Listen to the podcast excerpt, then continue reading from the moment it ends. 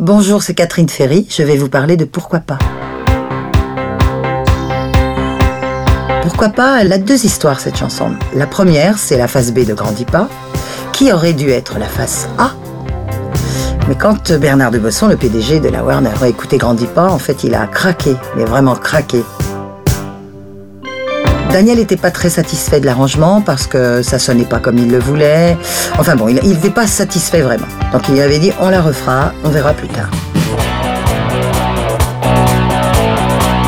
Pourquoi pas numéro 2 en fait est sur l'album. Daniel l'a refait. J'ai chanté plus haut, on a rajouté des grosses guitares et euh, on l'a fait sonner beaucoup mieux. Mais monsieur n'était toujours pas satisfait quand même, il était déçu. Il voulait autre chose qu'il n'a pas réussi à concrétiser. Mais euh, en fait, moi j'étais très satisfaite de cette version.